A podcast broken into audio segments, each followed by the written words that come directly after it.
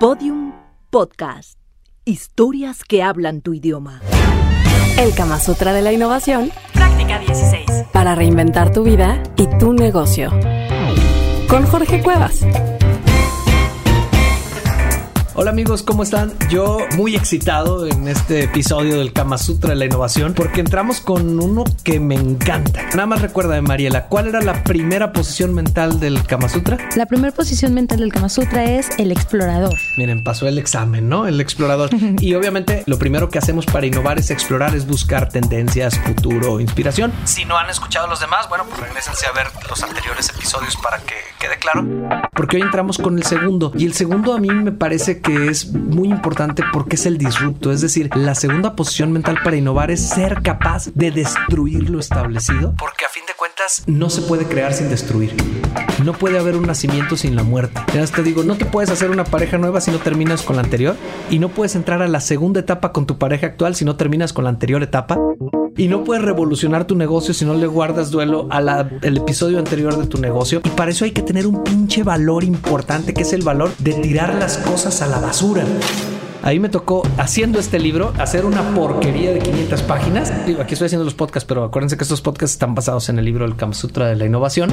Y después de tener 500 páginas y de tener un par de años trabajando, decir, todo esto vale para puro cacahuate, lo tiro a la basura fue la única forma en la que logré configurar mejor el libro. Y creo que en general cada que creas algo necesita el valor de destruir o de quitar. Y vivimos en una sociedad que le tiene mucho miedo a la destrucción.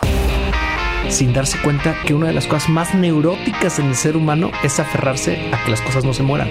O sea, no solo las personas se mueren, se mueren los proyectos, se mueren las etapas, se mueren los ciclos. Y entonces el disrupto es esa posición en la que dice, ¿sabes qué?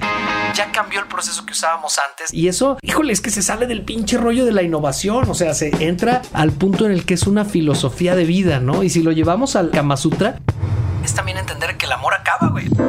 O sea, que lo que antes te movía deja de moverte y en particular creo que a veces con la misma persona te llega a volver a mover, pero siempre y cuando dejes como morir lo que, lo que le tocaba. O sea, esta parte de destruir me, me ay, cabrón, me pone así casi me, me calienta, cabrón, me excita, porque es entender que lo más violento que hay en el mundo es no dejar que las cosas se destruyan porque si no las cosas revientan por sí solas.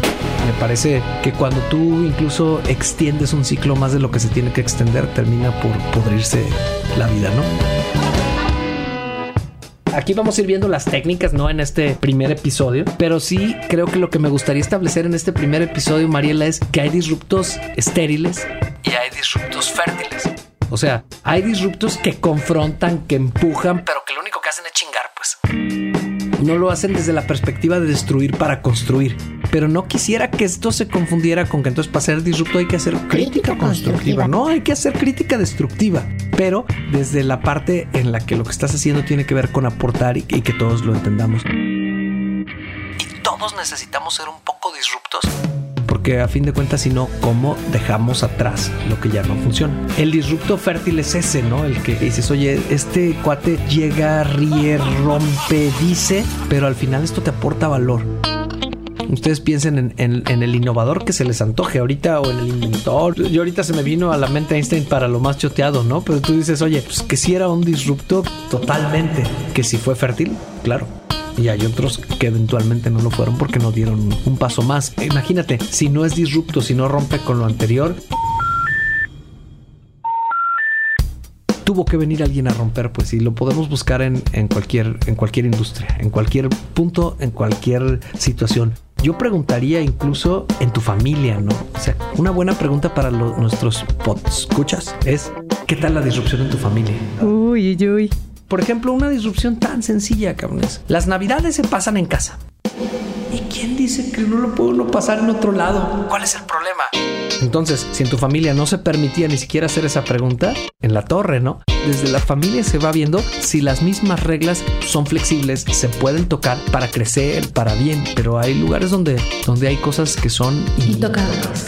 Y obviamente el arte de ser disrupto es tocar lo intocable y romper lo irrompible para crear ¿Qué tarea les dejamos hoy, Mariela? Que pudieran localizar algún disrupto en su vida o incluso identificarse a sí mismos, ¿no? Cuando hemos sido disruptos estériles o disruptos como más útiles. O identificar a ese personaje que, que le tenemos así como un poquito de temor o de renuencia, ¿no? Ah, pues entonces identificar a un disrupto y ver si fértil o no fértil. Yo ya lo tengo, yo ya tengo mi tarea, pero ustedes hagan las tareas que les encargamos y nos vemos para empezar a ver cada una de las técnicas para ser personas capaces de romper paradigmas y equipos capaces de romper paradigmas. Mi nombre es Jorge Cuevas y soy autor y practicante del Kama Sutra, de la innovación. Que no se quede en tus oídos. El libro El Kama Sutra de la Innovación lo encuentras en versión física y digital. Twitter, arroba el Buscalocos. Facebook, Jorge Cuevas, el Buscalocos. En el sexo. Como en la innovación, se aprende practicando. Todos los episodios y contenidos adicionales en podiumpodcast.com. Síguenos en Twitter en arroba podiumpodcast. Podium Podcast. Historias que hablan tu idioma.